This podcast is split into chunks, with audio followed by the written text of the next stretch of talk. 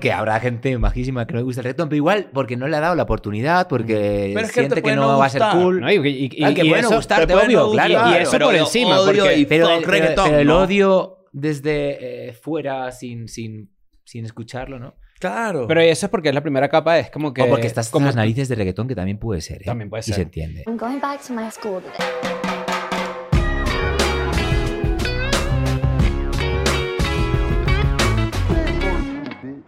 Bienvenidos a un nuevo episodio de EDN and Friends. Bienvenido, Carlos Sadness, a EDN en Friends. Bueno, muchas gracias. Qué maravilla que estás aquí. Es un Claro, aplauso, es un aplauso de jazz. tímido. Es un aplauso para- Muy bien, muy bien. Para que la gente que está en Spotify no se le revienten los tímpanos como suele pasar cada vez que hacemos un episodio. De todas ¿no? maneras, igual vamos a hablar durísimo y gritar Es probablemente correcto. en algún momento ¿Cómo, para ¿cómo dañarte. estás? B- mm, Un poco dormido, pero bien. Yo también. Pero bien. Sí, sí, este, pero la O sea, gente que no podemos, sabe. podemos hacer podcast de Sí. la siesta. Nos hubiésemos visto a las 3 de la mañana y hubiese sido un poco mejor. No, capaz- estaba dormido también. Ya no es un problema de horario, es como ya un problema Ah, de, ya, de de mood sueño, vital. claro. No eres una sí, persona sí. de mañanas. Sí, en el- pero es que ahora para mí no sé qué hora es, pero no es la hora que es. ¿sabes? Exacto. Claro. Entonces no sé qué hora es, ya me perdí. Hay un momento que el jet lag que te pierdes. Entonces es como que ya vas y te dicen una pizza y tú, venga, desayunemos pizza. Entonces estoy en un punto en el que no sé, realmente no sé qué hora es, pero, pero tengo sueño. Te puedo decir, bueno, aquí son las 10 y 15 de la mañana. Entonces está bien. Y en Barcelona, te puedo decir ahorita mismo, Son porque las 5 hace de la tarde. a- algo así. Ah, pero entonces no debería tener sueño. Tenía, No- debería, debería tener ganas de merendar como nocilla, ¿sabes? Ya- ya. Tú deberías estar allá pidiendo tu, tu, tu, tu botana, tu cosa. Pero te iba a preguntar, ¿hace cuánto llegaste de...? de- O sea, a México llegué eh, antes de ayer, pero estuve primero en Santiago, Chile, en Buenos Aires, y creo que hace como ocho días que salí. Ok. Sí, O sea que sí tienes un residuo de jet lag, pero no estás sí jetlagueado. no es, no es súper intenso. Lo que pasa es No. que creo que es más como un cansancio acumulado. O sea, el día de antes de ayer fue todo el día volar en avión. Mm. fue de Buenos Aires, ok. Panamá, Panamá, Volar México. vuelve mierda, ¿verdad? Exacto. Volar es lo peor. Y la comida del avión No, bueno, ni hablar. Una no cagada. ayuda, no ayuda. No ayuda porque es una mierda. Sabe Sí, mal. Es una mierda porque no lo llegué a probar. Bueno, yo he comido, yo he comido comida de avión con hambre y es lo mejor. Pero con hambre sí. todo está Claro. bien. Cuando, cuando te dan esto que, que es como una pasta entre comillas, que tú dices, ¿por qué le pusieron comillas al nombre del alimento? Pero bueno, no pasa nada. En el menú está escrito. Pasta. Pasta. Pero ¿Sabes bueno, sí, estamos grabando temprano para Sí, nosotros. Es esto temprano, pero y nosotros no, no acostumbramos a hacer esto. Siempre grabamos como a eso de, la, de las 2 por ahí. Ay, conmigo tuvisteis el detalle de hacerme madrugar. Hoy ¿no? tuvimos el detalle contigo de, de madrugar. Este, ¿Sabes que cuando yo, yo viví en Chile eh, en el 2015, 2016 y cuando me vine a México, lo primero que hice fue como intentar familiarizarme un poco con las bandas y los músicos que estaban acá para, como para entender cómo es la movida musical en México. Y tu nombre salía mucho como en, en, en las listas de los playlists, en, la En los gente que- memes de México.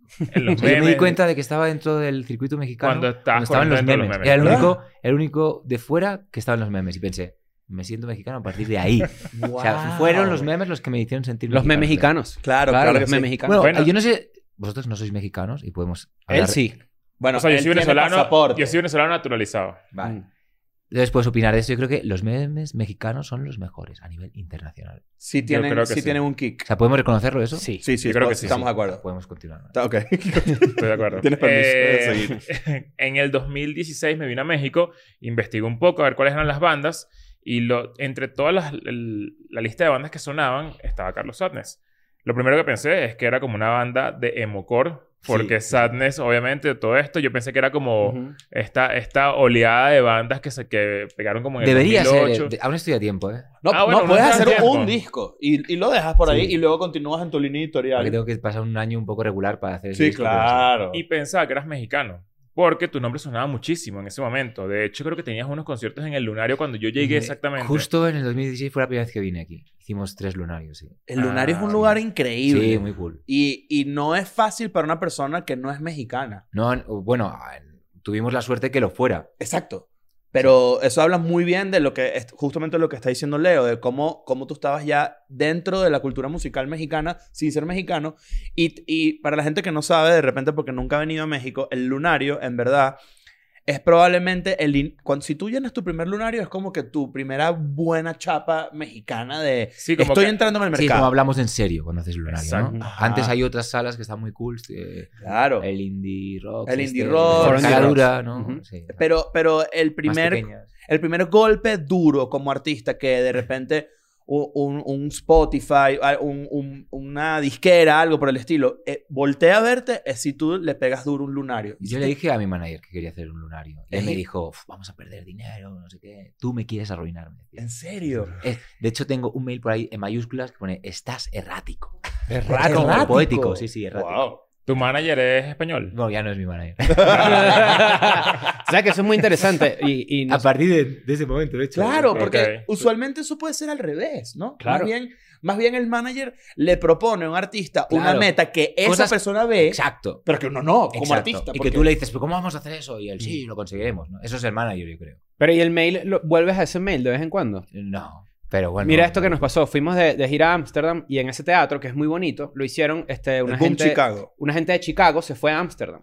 Y ellos le mandaron una carta al, al, eh, como decir, Ministerio de Cultura Sí. de Ámsterdam y eh, preguntándoles si podían hacer eso, si les pareció una buena idea poner un teatro de comedia en inglés en Ámsterdam.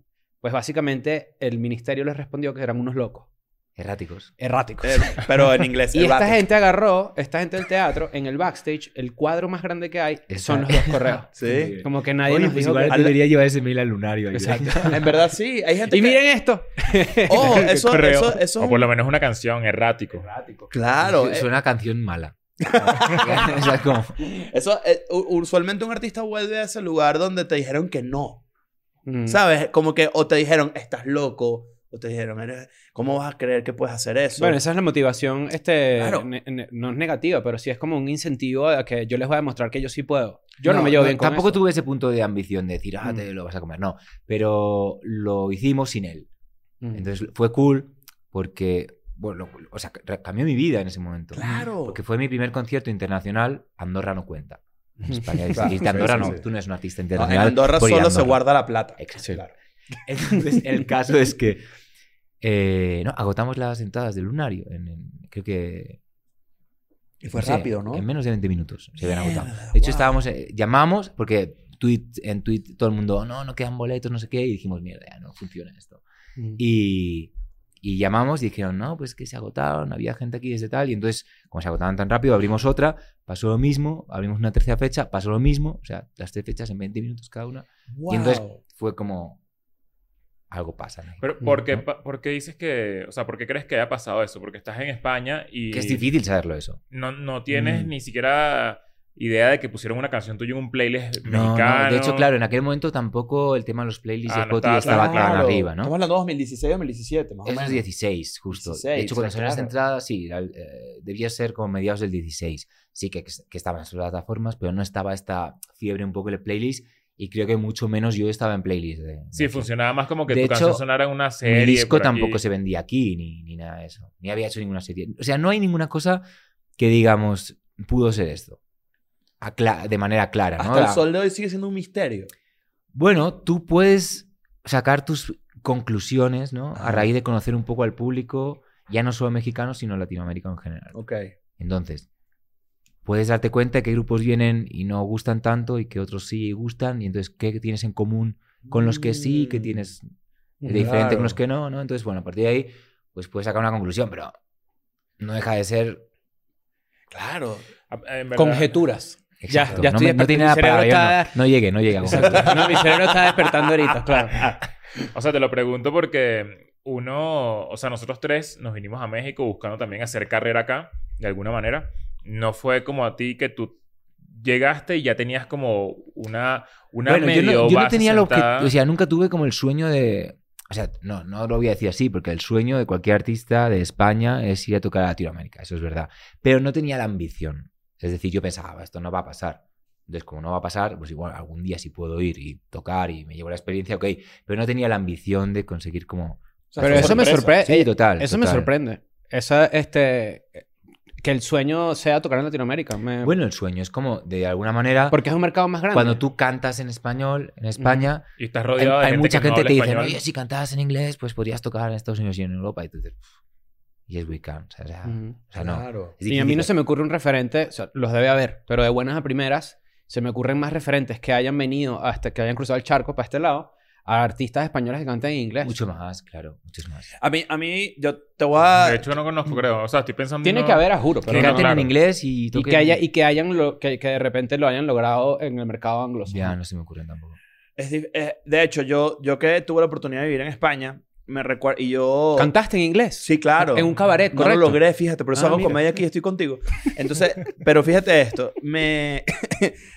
Hay una cosa que a mí me llama mucho la atención de tu estilo. Eh, Tú me recuerdas mucho a Ben Gibbard.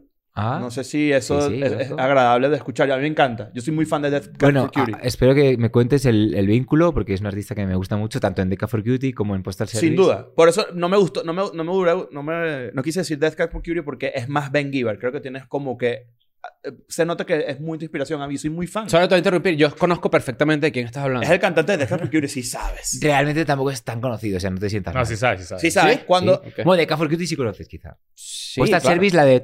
Sí, claro que sí. Ah, claro. eso No, sí. o sea, ah, bueno, sí. siempre pasa. Eso me pasa a mí con las bandas así, que de repente escucho una canción y vaya, entiendo. Pero, Pero, no. Toda pero esa habilidad indie 2008, 2011. 2000 pronto. Exacto. Exacto. Por eso, por eso te digo, cuando, cuando yo me mudo a España, que fue 2008, este, y me quedo hasta... ah, Mentira, fue 2009, 2010.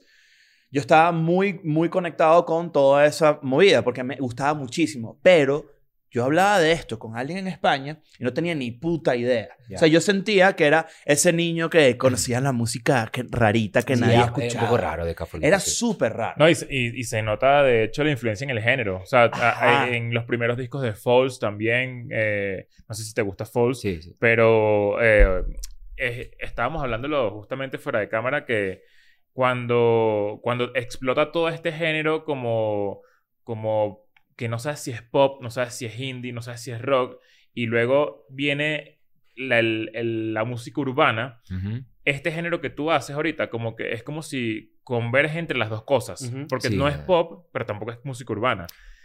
No, está más cerca de ser pop que de música Está más urbana. cerca del sí. pop. Pero de repente tienes unos... eh, Los beats. unos o- beats sí. que, que tú dices, puede fácilmente estar del lado de Bomba Estéreo, por ejemplo. Sí, sí. Eh, claro. Y puede funcionar. O sea, a, a nivel influencia, yo creo que durante mucho tiempo en mi vida he escuchado toda esta música anglo-indie y es como que eso me enseñó a construir las canciones pop. Exacto. Pero luego de algún modo descubrí toda la música latinoamericana y me enseñó el, ri- el- el sentido del ritmo quizá. Claro que es muy latino. Exacto. A diferencia de un- una, una banda, Entonces, precisamente. yo como siempre me he visto un poco como en un punto en medio de toda esa influencia anglo y de manera de hacer del, del Britpop y el, el- este, este indie anglo que, que se hacía, pero luego utilizando el lenguaje un poco de, de todo lo que he ido escuchando de latino que también me ha acabado encantando desde, pues desde lo más clásico como sería la bossa Claro. brasileña a otras cosas ya pues más actuales. Que eso justamente era la, la parte que me parecía interesantísima. Y capaz por eso ahí, ahí comienza a aparecer un poquito la respuesta de por qué de repente te echas una sorpresa en el lunario. Porque logras como que buscar tú mismo, pero eso no es muy común en Europa. Ese Ya, es pues, exactamente no. mi punto. Tipo, cuando yo traía esto a mis amigos españoles o no sé qué, era como que, qué cool, pero ¿qué coño oyes tú? O sea, ¿qué te pasa? No es como que de repente, porque además es el, digamos que el rock o el pop español es muy, muy de allí. O sea, Sí, y, sí, y sí. que salga de allí es muy difícil. Hay De bandas hecho, muy aquí grandes muchos españolas. periodistas al principio me decían, yo creo que le gustas a los mexicanos porque no pareces español. Mm. Eh, Y, y siento que tienes razón. puede ser, sí, puede ser un buen ángulo. Igual, cuando igual cuando tampoco la yo soy el gente- español de- por definición. No. También soy de Barcelona. Ah, mira. Pero bueno, Claro. no vamos a entrar ahí. Claro. Culé como tú.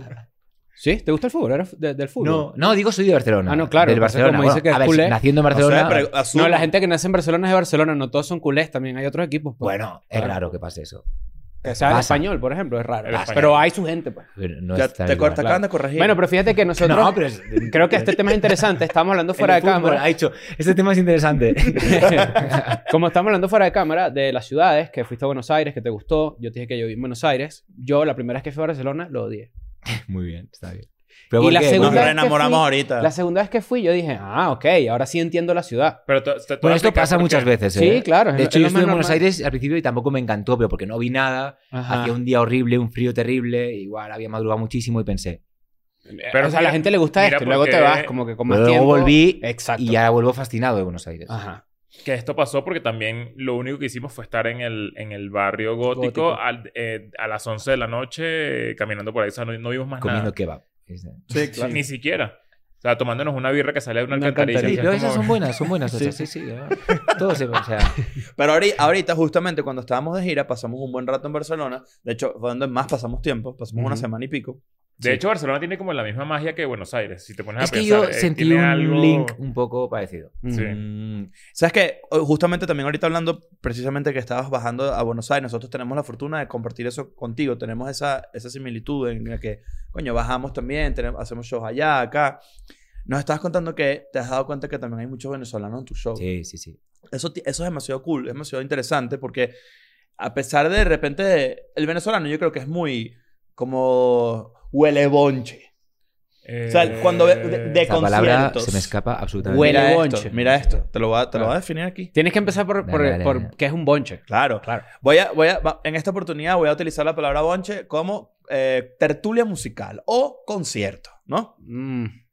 No, bonche es una fiesta. Claro, Bonche pero en este es momento lo voy a usar. fiesta. Claro, Claro. pero lo voy a usar para concierto. Claro. Lo que quiero decir es que cuando, tú, cuando los venezolanos, que somos muchos los que emigramos ya, se arma un concierto, al- al- como, como la oferta de conciertos en Venezuela era muy escasa hasta no hace poco, hasta hace toda la vida, ra- toda nuestra adolescencia, básicamente. Este, y sales y de repente tienes una oferta de conciertos inmensa de cualquier tipo de cosas. Vas a todos. Y me llama mucho la atención que... hay- ¿Cómo te fijas que hay venezolanos en el, en el show? Ay, porque lo gritan. Lo gritan. Claro. venezolano. no. Sí, sí, sí. O de pronto hay una bandera, sí, sí. Pero eso pasa un poco con la gente que viene de otro país a un concierto y, y siente como que quieren que sepas que hay gente de ese país, ¿no? Claro. En Yo Buenos Aires también había banderas de Uruguay. lindo eso. Yo estoy- sí, nosotros fuimos, a Iron Maiden hace poco y en la primera fila, este, la cámara apuntaba siempre, eran dos argentinos que tenían como playeras de Argentina y unas banderas y había alguien de Bolivia al lado con su bandera de Bolivia también. Yo disfruto eso. Claro, Sí, porque... sí, Si- total, tú total. sientes que estás en un evento global, cultural. porque Porque de pronto no vas a la- ese sitio, pero la gente de ese sitio va a verte y hace un esfuerzo también. Pues económico del exacto. viaje y todo, y es, es cool. Mm. Y tú, tú sientes, esto es una pregunta que como comediante es diferente, porque de repente interactúas con el público de una forma de construcción de un chiste. Pero como artista, como, músico, como músico, tú te alimentas de eso o lo ves y tú, o sea, ya en tu cabeza puedes ver qué tipo de, de, de, de- audiencia tienes en ese concierto en particular, cuando te toca un festival que de repente es más, hay más audiencia para otros artistas. Uf, claro, mm, son percepciones a veces difíciles. En Mm. un festival es más complicado. Bueno, pero siempre hay un poco de idiosincrasia de los lugares también. Es decir, en Latinoamérica siento que es más pasional que en España. Sin duda. Y todo el mundo se da cuenta, ¿no? Cuando un artista de España viene aquí, dice, ostras, la liaban mucho, ¿no? O gente llorando, gritando. Eso da cierta envidia, o sea, porque pienso, es cool que la gente se emocione y, y- Claro. y que tenga este punto tan pasional con la música que en España igual solo lo encuentras en el fútbol. Ujú. Y aquí no, aquí de pronto en la música, siento que aquí hay como, o sea, está mucho más introducida en la vida emocional de las personas la música. Y con todo y eso el fútbol es diferente. O sea, cuando tú ves fútbol en Europa, es muy diferente a como ves fútbol en Ah, eso no Buenos sé. Aires. Como no he visto ni allí ni aquí. es como... Tú eres de los míos. No, pero te habla, pero exactamente es la misma, te habla de la idiosincrasia, porque yo sí he ido a eventos culturales de música aquí. Pero es muy pasional en España el fútbol también. Sí, no, y, y en yo siento que en Latinoamérica es una Más pasión todavía. y fanatismo, que Ya. la palabra fanatismo te Sí, indica que hay ahí también. Poco es, es- es rudo. Sí. Pero con lo de los conciertos, lo- mm, yo creo que no hay mejor forma de ilustrar lo que dices porque este, mm, fuimos a Fouls en París, por ejemplo. Yo siento que ese concierto en Buenos Aires, donde la gente Pero es París- extremadamente pasional, París es duro. ¿eh? a mí me ¿Alguien, encantó. alguien cantó. Sí, claro. Hombre, no, eso faltaría. Pero... Pero, pero, pero, te, pero te voy a explicar, por ejemplo, yo sé exactamente eh, a nivel musical dónde puedes definir lo que estás diciendo. Por ejemplo, en Argentina pasa algo que es un fenómeno que muy loco, que es que la gente canta los riffs de guitarra, sí, por sí, ejemplo. Eso es demasiado loco. O sea, es... este riff es- Sin el brazo no puedes hacer No, esa no voz. hay- no, Claro. mira, mira, mira, no me sale. Do, ah, sí, sí. Claro. Si lo bajo, no, la voz. Es una gente que está como, no sé, enardecida, pues un fanatismo extremo que supongo yo que desde el punto de vista de artista debe ser otra cosa, ¿no? Claro. No bueno, sé. o sea, al, al final tampoco puedes menospreciar a un público porque se emocione menos. no, para nada. Pero eh, la vibra que hay en el concierto, e incluso en un festival, pues bueno, pues te, te impacta, ¿no? Y, y Mm. al final a veces, pues yo me acuerdo del primer lunario que hicimos, o sea, sacamos el concierto, nunca habíamos visto un público como tan loco, ¿no? En el buen sentido de la palabra por, por la música y, ya- y acabas el concierto pues emocionalmente choqueado porque. De pronto estás a miles de kilómetros de tu casa y esa gente estaba viviendo las canciones como, como que han formado parte Claro. súper importante de su vida y las han querido gritar a tu pulmón ahí y estaban súper emocionados de, de que estuvieras. Entonces, wow, pues te, te, te impacta mucho. Mm. No había O sea, pensado lo que... cuento ahora, tengo la piel de gallina. Porque Claro, sí. pasó No, hace no seis había años. pensado que un artista español cuando, cuando empieza su carrera en su país, eh, lo primero que hace es como tener... en- no, no lo primero que hace, pero tiene como dentro de su objetivo tipo... Quiero ir a Latinoamérica No, no, yo a creo, que no, partirla. yo creo que no, ¿eh? No. No, siento que no. O sea, porque Siento si que es tan difícil que no lo, no lo tienes en Mm. tus objetivos. O sea, lo ves O sea, es tan muy- lejos que... Es muy Ah, difícil. ok, claro. claro, o sea, es muy difícil. Realmente, de hecho, hay bandas muy grandes en España que aquí hacen muy poca cosa. Y en España son enormes. Yo Mm, siento que es muy difícil. No sé hasta qué punto. mm, esto que comentabas tú de la música española a veces es muy española, ¿no? Sí. Tiene, pues tiene algo que ver, ¿no? Y que aquí quizá el oído no está tan acostumbrado a, a esos. A esa cosa que le hace ser música española. Llames, llámelo mm, eh, la parte comunicativa de las letras, a la parte del sonido. Claro.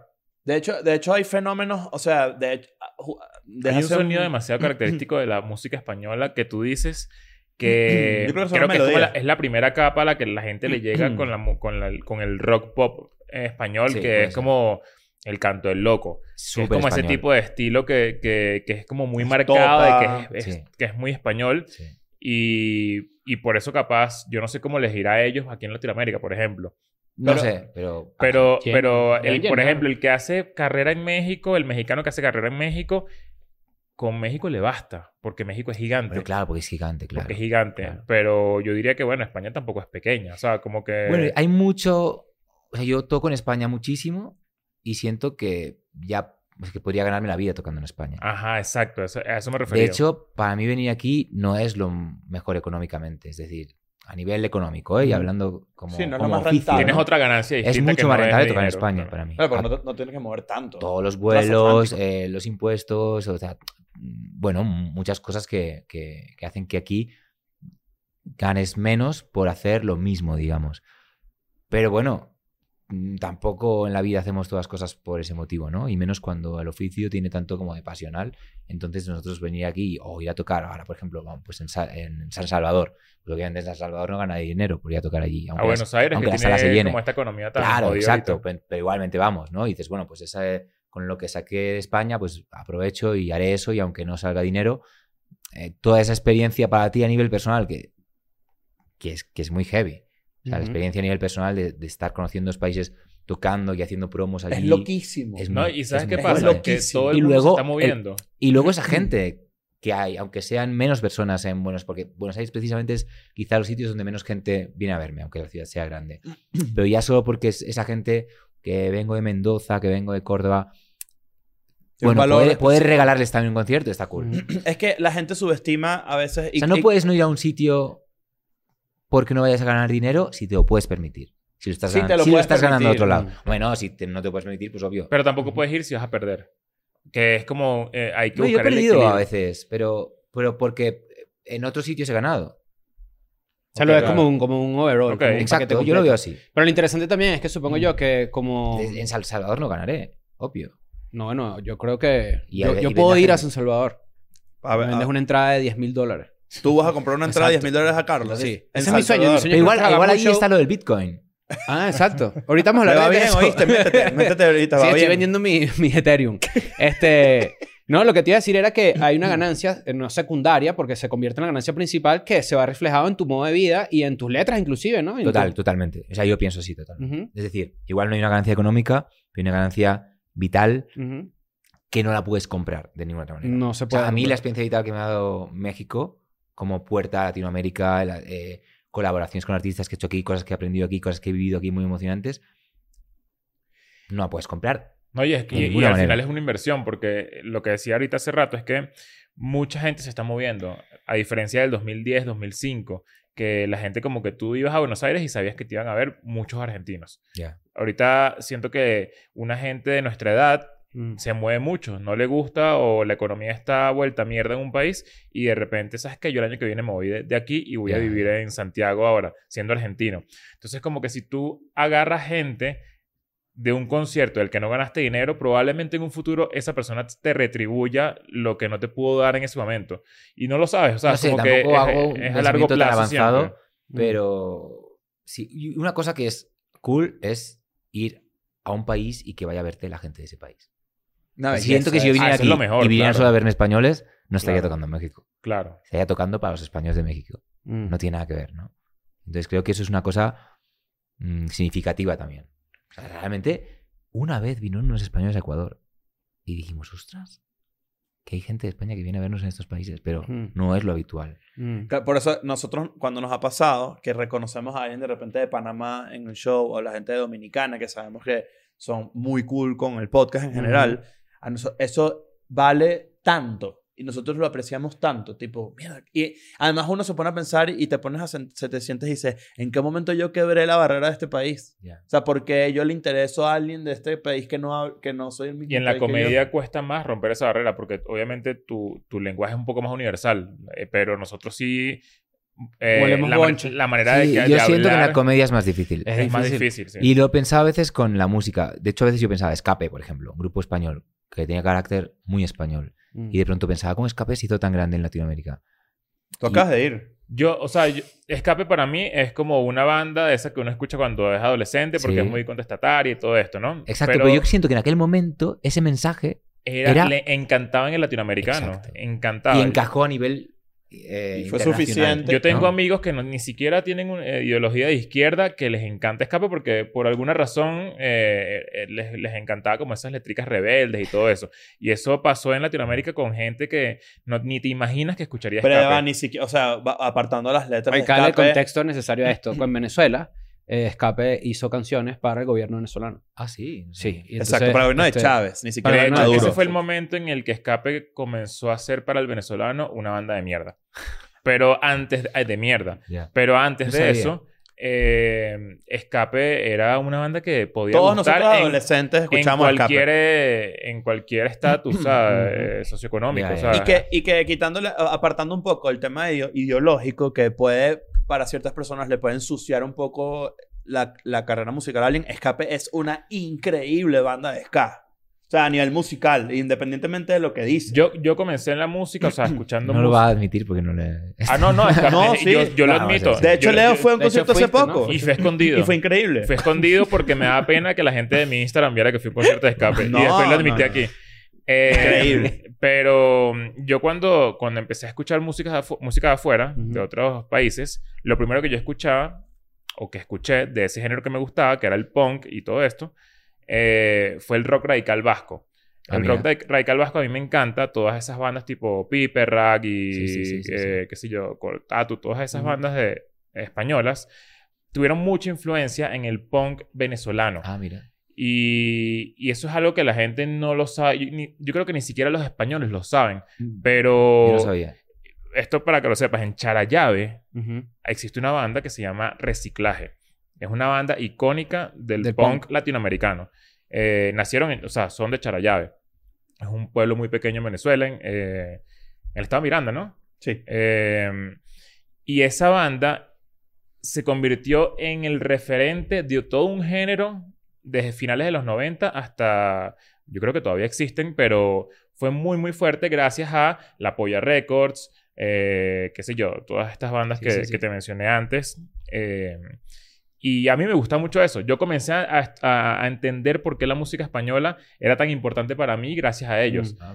Y, y eso yo creo que los españoles no, lo- no tienen ni idea, porque es como un Que a veces rinconcito tú demasiado inspirar a sin recóndito. saberlo. Sí. Es lo que pensaba que un poco el vínculo, más allá del idioma, que es pues como algo principal, ¿no? Porque a- la gente está acostumbrada a escuchar música en inglés y eso lo acepta, pero aquí no creo que suene, bueno, iba a decir en alemán, pero de pronto Rammstein sí, pero porque Mm. es una excepción, ¿no? Pero es más raro. Pero aparte el idioma es como eh, el contenido. Es decir, yo creo que si el contenido, eh, esas canciones tienen un contenido emocional en el que cualquier persona puede conectar, porque al final todos vivimos más la parte emocional de una manera similar. Igual un grupo que tiene eh, un lenguaje o habla de una rutina muy española o de algo muy español, complicado, pero de pronto en la música que se habla que- de cosas emocionales, pues de pronto es como más fácil que en la comedia, que de pronto Sí. igual no aquí estáis cada día hablando de cosas emocionantes, sino como de cosas que eh, son más locales o que pueden afectar más directamente a un sitio u otro. Entonces sí que es verdad que la música lo tiene más fácil, quizá, ¿no? Que, Y, a- y aún así hay cosas que, manteniendo su decencia más pura de donde son, logran como que quebrar un, un ángulo. En el caso de España, vamos, vamos a hablar específicamente de Rosalía y Zeta- Zetangana, por ejemplo, que son... no- Rosalía capaz ahorita hizo como un kick más, más hacia la música que está más pop ahorita, a pesar de mantenerse como muy fiel, pero Rosalía el al principio, todo lo, el mal querer y todo ese tema También español. es demasiado español y Demasiado. es muy lindo, es muy brutal. O sea, a mí me gusta ese disco y ni siquiera lo entiendo. O sea, es así. Pasa eso Es, es- es así de, de raro. Bueno, Eh, pues es porque está bien. porque está Porque está hecho, de una está hecho a partir de una raíz española, pero con una aspiración más, abierta, ¿no? Y, eso es- y eso cool. es muy loco. y bueno, y porque a día de hoy siento que hablar tanto de esto es español, esto es de aquí. O sea, está muy abierto, ¿no? Esto de la identidad y lo de la apropiación cultural está tan abierto, ¿no? Que siento que a veces carece de sentido. Bueno, en- te en- estás influenciando de cosas que aunque no estén en el lugar en el que vives, las Ujú. estás consumiendo por internet, las estás consumiendo igual aunque no estés allí. Sí, y, Entonces, y, pff, eh, eso es lo interesante de eso es que fuimos a Dominicana y les dijimos, Rosalía inventó el merengue. Esto lo, lo disfrutaron bastante. Pero hay, hay algo que también siento yo que pasa con la edad, ¿no? Porque evidentemente esto que estamos hablando es consecuencia de eh, globalización o que de Total, repente claro. internet y todo el peo. Pero pasa algo que no sé... es que si no querías con un teléfono de Made in Venezuela. Es que- Exacto. Exacto. o sea, que funciona decir, perfecto. que Y que, y que incluso lo físico eh, ha cambiado. O sea, porque a ti te hubiesen visto en el 2001 y pensarías que tú tocas en una banda heavy metal. Total. Ujú. Y no, y bueno, lo- lo piensa mucha gente a día de hoy. Lo, lo- lo que yo quiero traer a la mesa es como que hay, hay veces de tu evolución musical, tú que tienes tanto tiempo haciendo música y nosotros del lado de los consumidores, que es lo más común, ¿no? Más gente consume que hace.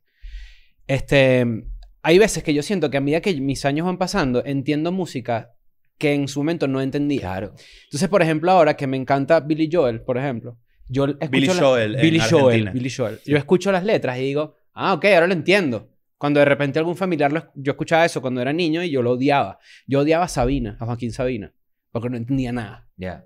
Y ahora es como que, ah, ok. Te Ya, va, te va hablando. Exacto, pero eso es súper interesante. Claro, y es lo que. Por eso yo siento que lo de.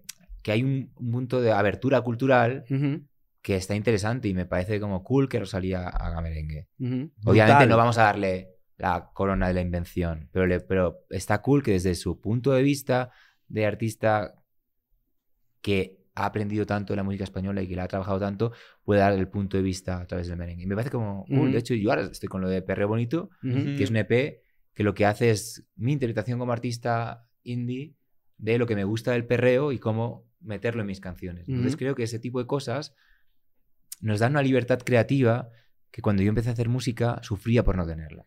Sufría Mm. porque de pronto hacía rap y los raperos me decían, no, cantar en un estribillo uf, es para ir al infierno. Mm. Entonces, todo eso, esa, eso que te limita la creatividad, no es nada cool como artista, porque como artista te gusta todo el rato inventar y, y- y tratar de llevar como tu identidad a lugares nuevos, con lo que se inventa nuevo y, y to- de toda la onda nueva que escuchas, que de eso te gusta y puedes hacer tuyo. Entonces, esa libertad creativa puede dar cosas tan cools como eh, Baby, no me llames, que estoy ocupada. Claro. Y, Y que esa canción no existiría si ella no se hubiera atrevido a ello. Y que Y además siento que es cool que sea Y que además ella fue tan, eh, y tan, ¿cómo se llama? Tan clara y tan abierta que ella compartió un playlist, que lo pueden buscar, que se lo, podemos compartir, se lo podemos compartir. Pero también entiendo que hay gente que de pronto diga, ah, y todos estos amigos que tengo yo haciendo esto y no tienen Mm. reconocimiento. Claro. Pero eso sí es mucho más complicado ese tema, Sí. ¿no? Sí, es como, Es como- culpa de quién. Claro. Pero Pero, no, pero desde ellos luego pueden- culpa de ella. ellos no. pueden hacer esto, ellos Ella pueden hacer no. esta cara así Es la última, de hecho. no. Ya. Pero, ¿sabes qué? Y también, y también a eso súmenle que creo que por primera vez en, en mucho tiempo se está viendo cada vez menos el tema de los equipos por estilos musicales. ¿En qué sentido hablo? Lo que, hablaba- lo que siempre hablamos en los 2000 y los 90 de pop versus rock. Ah, No no, sé pero menos Ahorita- mal, menos mal, menos, Menos, mal. mal. Que ahorita yo creo que más bien el público está abierto y se enorgullece de Mm. decir, yo escucho de todo. Claro, el, el escucho de todo antes era no tienes ni idea de música. Bingo. Y ahora Ahora puede significar que eh, sí sabes de de, que todo. eres una persona sana mentalmente. Exacto. Antes era como, antes era como, como vergonzoso que te Sí. gustaran los Backstreet Boys. Y, y mientras no te gustara Blink, ya aquí te hemos, te hemos hecho Sí. Backstreet Shaming. De hecho, cuando Mm. alguien te dice, no, yo odio el reggaetón. Seguro, exacto. Es como que. eh, Eso es un red flag. Tipo. No quería llegar ahí. Sí, Porque habrá gente majísima que no le gusta el reggaetón, pero igual porque no le ha dado la oportunidad, porque Pero es que te siente que no, no va a ser cool. ¿no? Y, y, y- Ah, que y bueno, eso, gustarte, obvio, no claro. y eso pero por encima, odio porque- y pero, el- pero- reggaetón, pero el odio desde eh, fuera, sin, sin, sin escucharlo, ¿no? Claro. Pero eso es porque es la primera capa, es como que... o porque estás como con las narices de reggaetón, que también puede ser. ¿eh? También puede Y ser. se entiende. Pero que tú te identificas con un género musical como tribu urbana, como subcultura. Claro. Pero lo que subyacía en el momento en el que odiar el reggaetón era cool, era clasismo puro y duro. pues. Bueno, eso, También. eso es como lo de la gente que hace poco se, se armó como una medio polémica en Venezuela porque varios venezolanos aparecieron en Times Square cantando y bailando salsa y todo esto. Ujú. y En el lugar donde se la- inventó la donde se- salsa. pues. ahí se inventó la Ujú. salsa. En Nueva York. Y eso eh, históricamente no es un dato que la gente que critica esto, la gente Ujú. folk reggaetón no, no lo sabe. Sí. Y es como, viene mucho de la ignorancia, que, que yo creo que ese, ese personaje ha medio muerto, ¿no? Como que el Súper, sí. El, el folk reggaetón. Ya, ¿no? es que es lo que digo. En en- ahorita da orgullo saber de todo y, cono- y, Total, claro. y decir, verga, voy a escuchar un disco de Carlos y después voy y voy a un concierto de Wisin y Yandel. A ver qué... incluso por curiosidad. Sí, a sí, pesar sí. de que no te guste. Y después, bueno, nos- nosotros en una semana vimos a Wisin y Yandel y la semana siguiente estábamos viendo a Iron Maiden. Y, Y somos- en Iron Maiden perríe más. Sí, señor. Es así. pero, pero, pero siento es- que eso es magnífico que, es que haya increíble. pasado. a mí me parece es un, es un gran momento. Y como artista, como músico, siento yo que además te, te, se te abren las puertas a que puedas experimentar con cosas que de repente antes hubieras dicho, coño, creo que a mi gente no le gusta esto. Ya, claro, claro. Ahorita puedes hacerlo y de repente cala y de repente no. Pero y de pronto, o sea, a nivel musical, yo como músico hay muchas cosas del reggaetón que no me gustan. O sea, el exceso de la temática, ¿no? La temática excesiva, para mí no, no es algo con lo que yo conecte. Pero de pronto hay otras cosas de son, a a nivel sonoro, a nivel de, o incluso el uso del lenguaje que me gustan. Me gusta que no es gente que... A veces sentía que llegó un momento en la música indio de autor en el que la gente buscaba más hacer una metáfora complicada para parecer que eso fuera algo trascendental y existencial que en transmitir nada. Claro. Y de pronto llega un reggaetonero y dice algo muy sencillo y tan directo, pero que es que es lo que querías escuchar, ¿no? O yo no soy celoso, pero ¿quién es ese cabrón? A mí eso me parece muy... Sí, Eso, es me, eso me parece Es, poético. es como que es, eh, Eso me te parece- imaginas que es sencillísimo de escribir, pero al mismo Eso- tiempo es medio... Es, una, Exacto. es, una- es brillante. Es que eso me parece la naturalidad. Y el artista tiene que ser natural. Si el artista está, se sienta en su casa y voy a- dice, voy a hacer la metáfora aquí, de, de no sé qué, eso es un artesano, ¿ok? Un tío que pinta figuritas de, de juego de rol, pero, pero el el que te dice directamente lo que piensa con naturalidad y con la gracia de, de- de decirte, wow, yo también pienso eso. Y, Y creo eso que- está y- cool. y que- sí, sí. Y, que- eso, mucha gente de la música urbana Ujú. está más preocupada en transmitir algo, el punchline, que en la literatura ya que, que- que no tenía sentido, que es Ujú. como, vamos a hacer las cosas barrocas para que sea cool. Esto es lo que ya pasó en la arquitectura. Esto. Claro, y que además eso es lo, lo- lo cool de los artistas que, que a mí me gusta, por ejemplo, mucho más la música que... A mí me gustan las canciones que me gustan y los artistas que me gustan porque saben poner en letras cosas que yo siento pero no sé explicar. Eso es lo que a mí me bueno, gusta. o, o que igual no te, has, no te has planteado cómo explicarlas. Y de pronto También. la música canaliza todo eso y, y bueno, pues tú escuchas esa canción y, y- y te, te acompaña. ¿no? Ujú. Y creo que eso está Yo no cool. estoy orientado a la melodía, por ejemplo. A mí me gustan las letras. Yo O sea, soy me gusta súper de melodía. Yo soy mucho más de melodías. Creo y que la, lo cool de la luego- música es que a la letra le pone melodía. Es como... Exacto, puedes vivir con las dos. Eso es un Ujú. Hit. Por eso, por- tú eres Swifty, por ejemplo. Creo que Taylor Swift es un A gran me ejemplo. encanta Taylor Swift. Claro, pero es un gran ejemplo de grandes melodías y grandes letras también. Sí. Y John Se Mayer puede- también. John Mayer también, por ejemplo. Ben Giver. ¿Sabes? A mí, el, el- el- O sea, para mí la manera de hacer melodías de este tipo es magistral. abrió... Sí. Es una locura. Y no es convencional. No, y tiene mucha personalidad y de pronto mm, es emocionante cualquier cosa que diga. O sea, para mí lo guay de la melodía es que una frase la puedes convertir en emocionante por la melodía. Mm. Y eso está cool. Que tú de Es pronto la fra- demasiado esa frase cool. leída decías, ok, pero de pronto con la melodía agarra una dimensión increíble. Y también depende de tu momento emocional. O sea, como que si tú escuchas un disco capaz hace cinco años, no, no, lo, no Ay, lo vas a sentir como lo sientes ahorita. que- Yo me guío totalmente por eso. Como el, mi estado de ánimo esté, es lo que voy a escuchar. Hombre, Hay- yo me pongo ahora algo de Deftones que lo escuchaba con 15, Exacto. igual. pff, Yo- too much. Yo tengo ahorita una, un revival con Deftones rarísimo. O sea, como que... Con te- White Pony. o- White Pony, Con claro. White Pony. Es un disco muy heavy ese. Claro, pero yo creo que es fácil Increíble. top ve- 20 de los discos más increíbles que han existido dentro del género. Es un disco muy emocionante. Es un disco muy emocionante. Tiene un ambiente muy particular. Es- suena, nada suena a White Pony. Nada. No existe algo que se medio Ni siquiera parezca. lo repitieron. No, no, más nunca. Nadie quiso ni, as- ni se inspiró en y no sale de. Sabes que el- el- la primera canción de ese disco es eh, Back to School. Sí. Y la última es Back to School, pero una versión como... Como medio acústica. Como, ¿no? medio Sí. acústica, medio No es suave. acústica, pues sí. Esa era la primera... Esa era la canción original de Back to School. Ajá. Pero la, dis- Power. la disquera, que creo que en ese momento era Sony, de hecho, les dijo, necesito Chino Moreno que me hagas esta canción, pero para radio. Ah, pues eso. Y él dijo, yo no quiero hacer esto para radio. Entonces, él, pero tienes que hacerlo. Tienes que hacerlo porque es parte de tu contrato. Entonces, bueno, te voy a explicar que, cómo se hace una canción para radio y es un hit. Y la hizo y literal, le, o sea, como Fórmula, que pues. para que veas que es demasiado fácil hacer un hit. Mierda. Y ahí fue que nació Back to School, hicieron el video Bueno, y yo todo no eso. creo tampoco en eso. ¿eh? Esa es la historia una que el- ellos bonita mismos casualidad. dicen. No, no digo que no creo en lo que se, se pueda hacer un hit para radio. Si no, mucha gente Eso lo es hiciera. imposible. Pero hay ciertas reglas que yo, que no soy un gran conocedor 90 de esto. Pero de pronto llega alguien, la rompe y es un requete hit. Ajá. No, nosotros hemos conver- o sea, nosotros ya hemos tenido conversaciones De cómo con se hace un hit, ¿no? de Hoy cómo se hace un hit y la, la respuesta siempre es nadie tiene ni puta idea. Es tan accidental como ¿Pero tú crees que es Mm. bueno? O sea, depende de cada artista. ¿eh? Yo entiendo que hay artistas que viven de un mega hit, pero yo a veces pienso, haces un hit que se hace viral en TikTok que dura tres semanas, luego que nunca vas a tener una canción a la altura de eso, no va a pasarle dos veces. es difícil. Y, y- y creo que te puede hacer mucho daño psicológicamente como O sea, artista. siento que es cool tener como casi hits, muchos, todos los que puedas. Yo estoy de acuerdo contigo. Bueno, ahorita mucha gente piensa tal cual como tú, que es mejor tener tu, tu Se llega a un fandom, festival y eh, hacer ajá. ocho canciones que son Que tú hits, sepas que la más que una y 500 el resto de personas. la gente va a estar esperando esa canción. ¿no? bueno, He ido, he ido a esos conciertos. Sí. He ido a ese concierto en No el que el artista mismo. canta el hit tres veces. no, Ajá, tres. por- eso es lo No, peor, la parece. sí, acústica, no, la radio Ajá. y, y una en portugués porque de pronto... Y ahora va, ahora va al revés.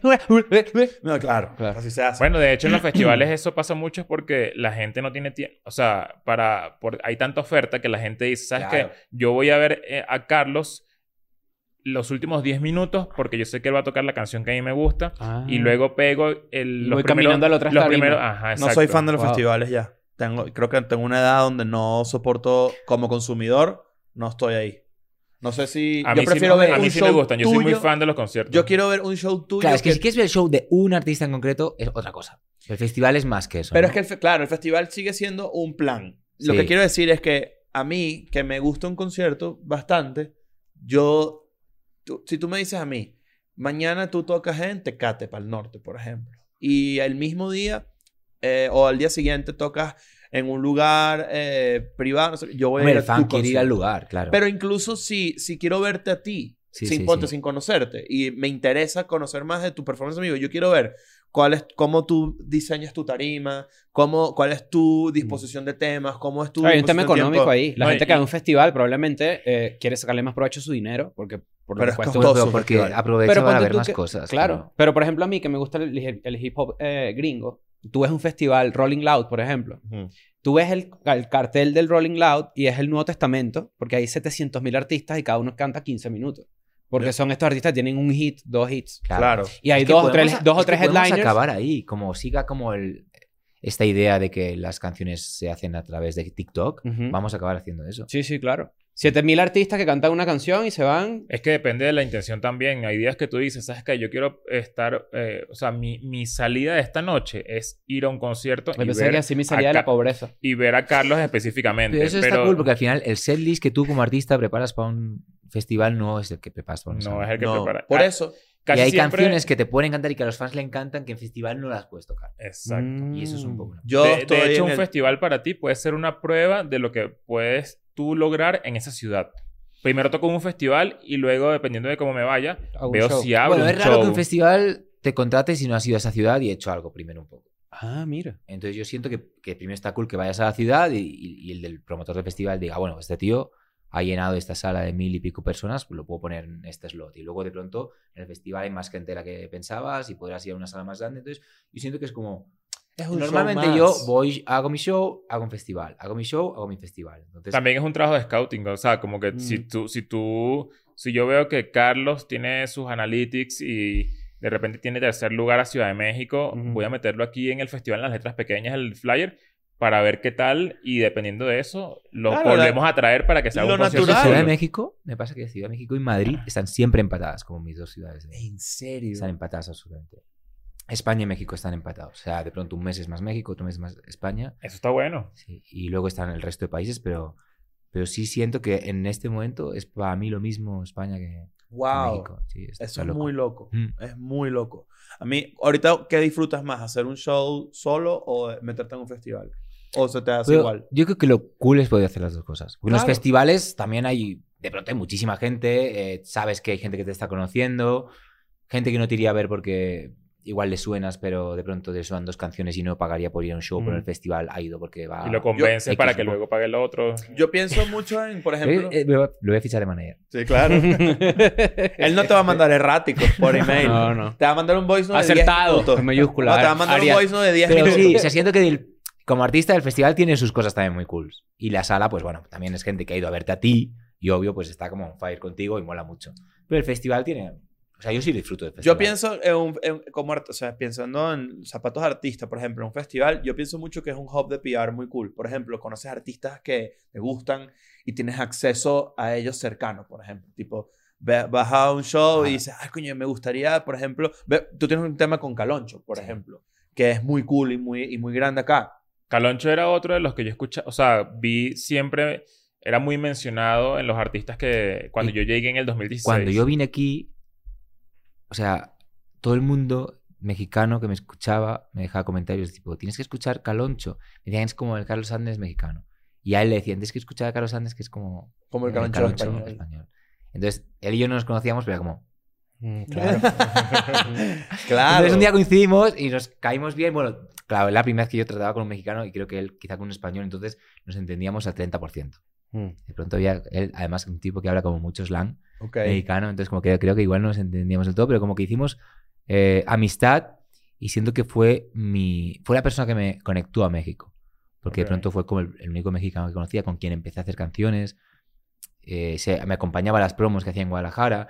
Fue como una especie como de, de- de padrino aquí. Para Él es mí. de Guadalajara. De Guadalajara. Bueno, él es de Sonora, pero vive en Guadalajara. Ah, ok. Entonces, Como eh, tu music creo que body mexicano. Entendí mucho y fue cool porque no, ni yo le busqué a él ni él me buscó a mí, sino que fue el público que nos dijo, ustedes hacen match. Mm. Y está cool, no tantas veces me ha pasado, o sea, eso me ha pasado con él. Y, y de pronto pues te crea como una especie de, de- bueno, es una especie como de socio, de compañero de, de aventura que para mí está, está cool. Y luego yo hice unos, de pronto en España crecí bastante con un disco y los conciertos de presentación allí le llamamos y dijimos, oye, Caloncho, vente a España a abrir estos shows. Porque vamos a tocar Amor Papaya, que es mi canción con él. Y, y yo sentía que quería que la gente de España descubriera a Caloncho como yo lo había descubierto. Y bueno, pues está cool este tipo de cosas. O sea, al final, detrás de una colaboración a veces hay mucho más, ¿no? Y para mí, Amor Papaya, tengo mucho cariño porque hay mucho más que una canción que haya hecho con un amigo, ¿no? Digamos Claro. que es como un tipo que me, que me enseñó México, o como el primer contacto mexicano que tuve. Mm. Él, la- tanto él como Melissa de, de Matiz. sí. Eso, Ah, eso ok. es demasiado inteligente. A mí me parece que... Pero no es... O sea, es espontáneo, quiero Es decir, no hay nada espontáneo. detrás de eso, no hay ningún interés de ningún tipo. Pero, o sea, pero claramente... hay gente que se niega a eso, artistas que se niegan a Porque eso. uh, tienen ego de mierda. Hay, Porque... gen- hay gente que no les gusta, o Bueno, sea... ya va, estamos entre comediantes, ¿no? Los comediantes, te, si te escriben, tienes que juntarte con tal, pero sus chistes se parecen a los tuyos y tú te vas a molestar. No O sea, no necesariamente. hay forma en la que tú no tomes eso mal. Es que, bueno, creo que... Está haciendo esto no es de humor, es una charla de filosofía musical. Sí, Exacto, tal por eso. cual. No, porque lo- es que esta- estamos, estamos, yo creo que eh, Y no sé si vuestro público... cono- con- conociendo tu, con- Va a conociendo tu este música y ahora hablando contigo, este, hay una honestidad y una apertura que se refleja en tu forma de ser y en Hubo un tu momento arte. de mi vida, mucha gente me decía, tienes que hacerte comediante. ¿En serio? Ahí lo dejo. ¿Y lo has intentado? No. A mí me pasa eso, bueno, no a mí me pasa eso con la música. No por nada, pero... Sí, te, te han dicho que seas rapero, no lo logras. Sí, no puedo. No puedes. Hacemos no una puedo. batalla de gallos aquí. No, podemos hacerlo. La batalla de los gallos de- entre Carlos y. Gané. ¿Sabes que dijiste algo, dijiste algo muy interesante? Ganaste. Dij- dijiste algo muy interesante y yo me quedé con eso. Dijiste que cuando recordabas lo del lunario o recordabas uno de estos shows se te ponía la, se te erizaba la piel. Tú eres como, como, como fan también de esas personas que en un concierto llega a ese punto de emocionarse así. O sea, ¿Tienes de- algún- del público. Ajá, ¿tienes- ¿has ido a algún concierto? ¿Tienes algún artista que tú digas, oye, yo lo veo? O sea, por ejemplo, yo vi a John Mayer y yo lloré cuatro veces. Sí, sí. Sí, sí. Lloré cuando empezó, lloré en dos canciones y cuando se fue porque dije, no. Yo soy muy fue- así. O sea, yo cuando a un concierto, yo soy muy fanático ¿Tú de ir a ¿En cuál fue que conciertos. lloraste tú hace poco? Que dijiste que Wisin lloraste. Yandel, ¿no? En Wisin Yandel. En, en, ¿en qué fue? No, no recuerdo. Yo, pero- ahorita vas a recordar, pero creo que eh, te tapaste de vana y todo porque lloraste, algo así. Mira, ¿qué fue? No me acuerdo. ¿No fue Rosalía? No, ¿Fuera no, joda? no, no. Pero te pasa. Como de hecho, viendo Deftones, yo flipé viendo Deftones. Claro. O sea, claro, también hace mucho tiempo, ¿eh? Yo soy, o sea, yo soy Pero- nivel... Yo no soy así Incubus. locura. Hace poco vi- vinieron a Barcelona, hace tres años creo. Mierda, Y flipé Incubus. viendo Incubus en, en Barcelona. Además, en una sala donde yo ya he tocado. Mm. Quiero Eso decir, es que eso es lo que te explota la cabeza. O sea, yo fui, me acuerdo de que fui a ver. ¿Qué banda fui a ver? No recuerdo. Bueno, yo vi a The Killers en la sala Razmataz de Barcelona, que es una Uf. sala para 2.000 personas. Y entonces yo en aquel momento empezaba a hacer música. Y yo veía aquella sala y pensé, tocar aquí tiene, tiene que ser. O sea, tocar aquí se te debe ir la olla. En Mm. plan, como, si algún día llego a algo y algún día puedo abrir un concierto de un artista aquí. Imagínate que algún día puedo abrir. un- O sea, yo pensaba eso. Luego esa sala, o sea, hemos tocado en esa sala ya y la hemos tocado en salas más grandes en Barcelona, pero quiero decir, en el momento en que tú estás tocando en la sala en la que has visto The Killers, tío. Es muy heavy eso. Mm. Pero y en fíjate tu que, ciudad. qué interesante, ¿no? De Killers yo pensaría, ah, dependiendo del año también. Si sabes que no había españoles en ese- en ese concierto. Solo había ingleses que ¿En estaban por ahí. serio? No fue sold out. What? No sé qué año Pero, sería, eh, yo era muy pequeño. Pero Pero- Mr. pero- Brightside en pero- vivo, con Este, 20.000 este, este, personas, este, debe este. ser sea, una locura. Este, Bueno, Pero, este tiene, disco. pero tiene que haber sido una época en la que estaban medio naciendo, porque ahorita Claro, aquí son exacto. 70.000 No, cualquier lado, personas. en cualquier No, lado. de- yo, yo recuerdo muy bien que The no Killers había, se no, los- o sea, yo compré los tickets de entrada ese Mm. día. Porque alguien me dijo, bien, de tal, locura. nos gustaba el disco, que lo habíamos escuchado por internet, no sé qué, igual. No sé qué edad tenía yo. pero Me ha pasado. Con The Killers en. Venezuela, ellos se presentaron en Bogotá y yo recuerdo muchos amigos se fueron de Se fueron Venezuela a- a Bogotá a ver Sí. The Killers. O sea, ese nivel de... De emoción. esa sala había visto a Slipknot también. Uf. Verga.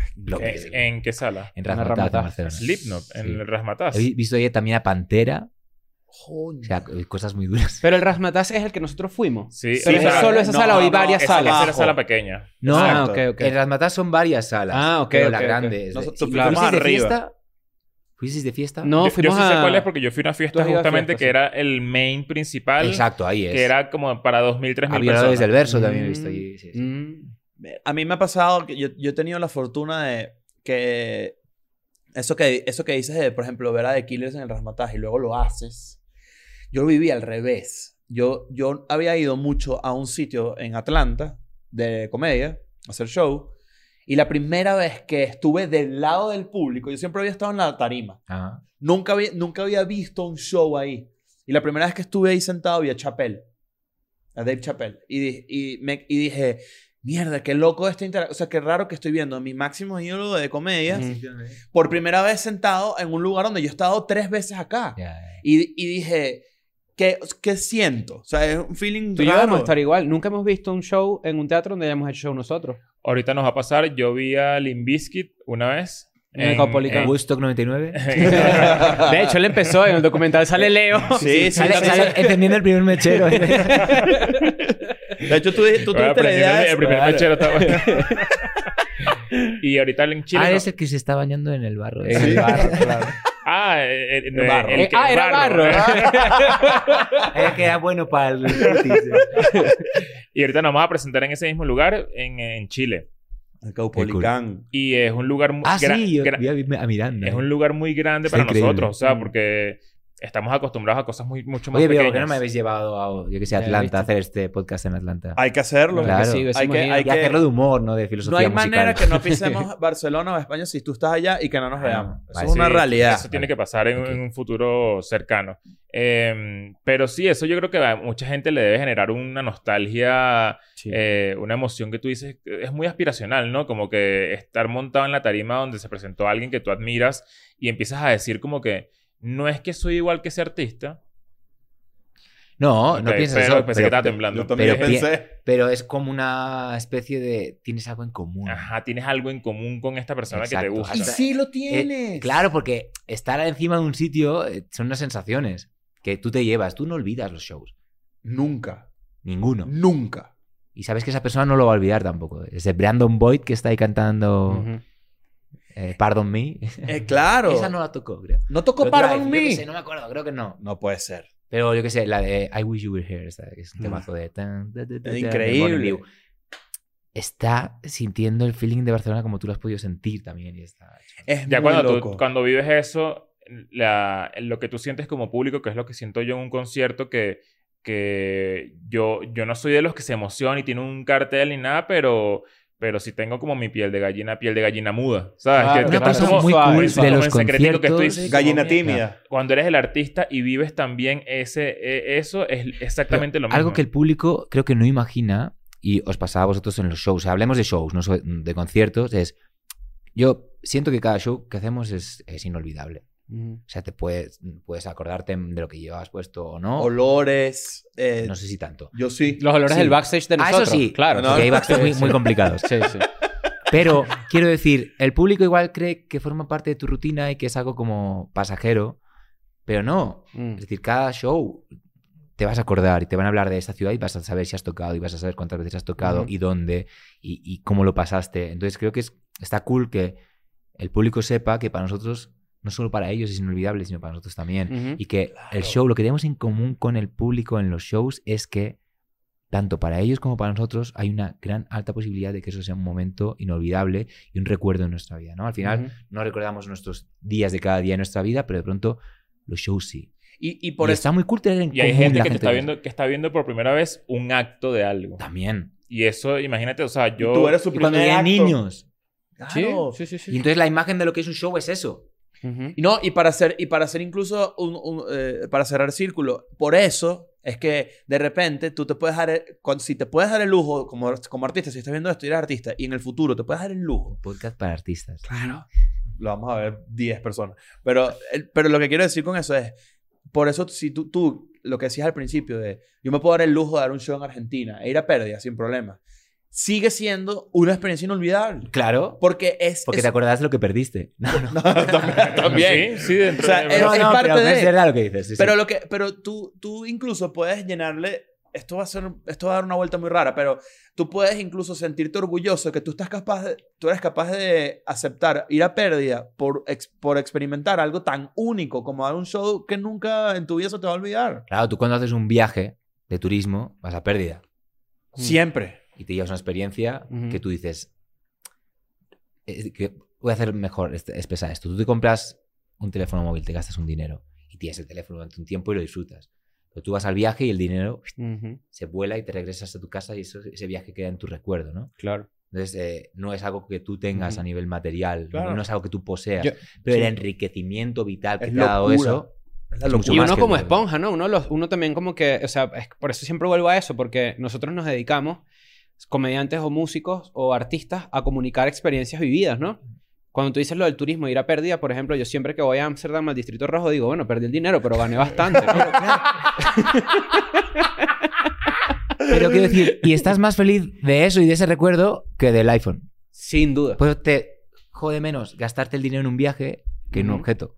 Aunque el viaje se esfume, ¿no? Ujú. Yo porque al final, si lo involucras o sea, lo con que arte. pienso es que al final eh, llegará un día que si llegamos vivos a viejos, pues eh, mm, te podrás a recordar cosas y tendrás los shows y tendrás el viaje a Argentina en el que perdiste dinero y, Ujú. y el iPhone, pues quién sabe dónde está. Y a veces uno se pierde en unas estupideces. en de repente que sí, coño, no, eh, no hice sold out, pero ves dos mil personas enfrente. No, O no dice, y tú dices, ¿de qué coño estoy pensando? A No, veces no. uno también como artista tiene que meterse un Claro. corrientazo. Ahorita con, con todo esto de que tienes que estar lanzando mucha música a cada rato porque es como el nuevo modus operandi de cómo funciona la, la- la industria, ¿no? Que tienes que estar muy activo y no dormirte tanto. ¿Qué, qué hay detrás de, de sacar un, por ejemplo, tú en este caso estás lanzando un EP ahorita? ¿Qué hay detrás de eso? O sea, ¿por qué no un disco y por qué un EP? No, yo iba haciendo el disco. Yo creo en el disco. Es verdad que no es la estrategia de marketing Actual. Yo soy pro Actual. disco, yo soy pro disco Sí, también. pero es porque algo es muy musiquero y porque tú entiendes que como artista pues te apetece mostrar muchas partes y no que la gente no un single o dos singles, sino como que quieres una Te historia, gusta un concepto. quieres un concepto, quieres meter canciones que nunca serían singles porque acompañadas de otras la gente pues no, no les daría el punch que necesitas. Ahora sale una canción y tienes una semana para que pase algo con esa canción. Porque la semana siguiente hay otras 90.000 novedades. Mm. Si en esa semana no pasa nada, esa canción se pierde. Sin embargo, un disco, pues queda recogido ahí y de pronto, pues le das una oportunidad a unas canciones que nunca había sacado porque sabes que en una semana esas canciones no tienen recorrido.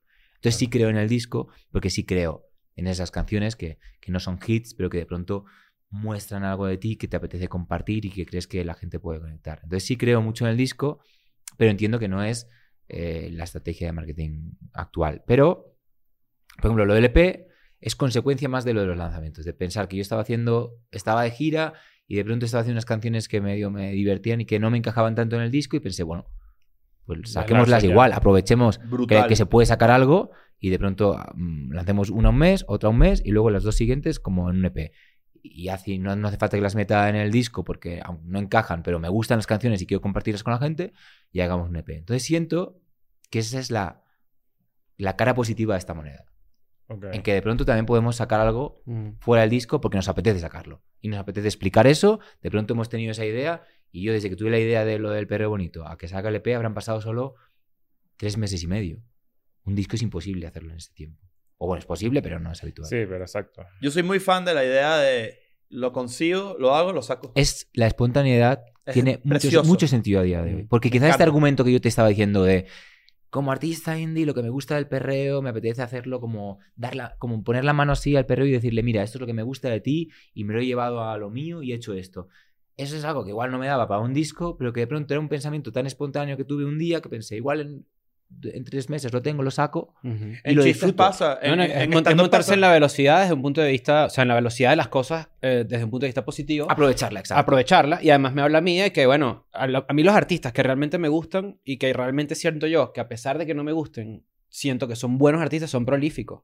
Claro. Bueno, y O sea, están te habla de eso, despiertos ¿no? en, en el momento en que están viviendo. Sí. Y poder mm, compartir y que la gente disfrute o consuma el- tu espontaneidad, esto es algo que antes no se podía hacer Ujú, y ahora sí. Entonces es, es muy cool.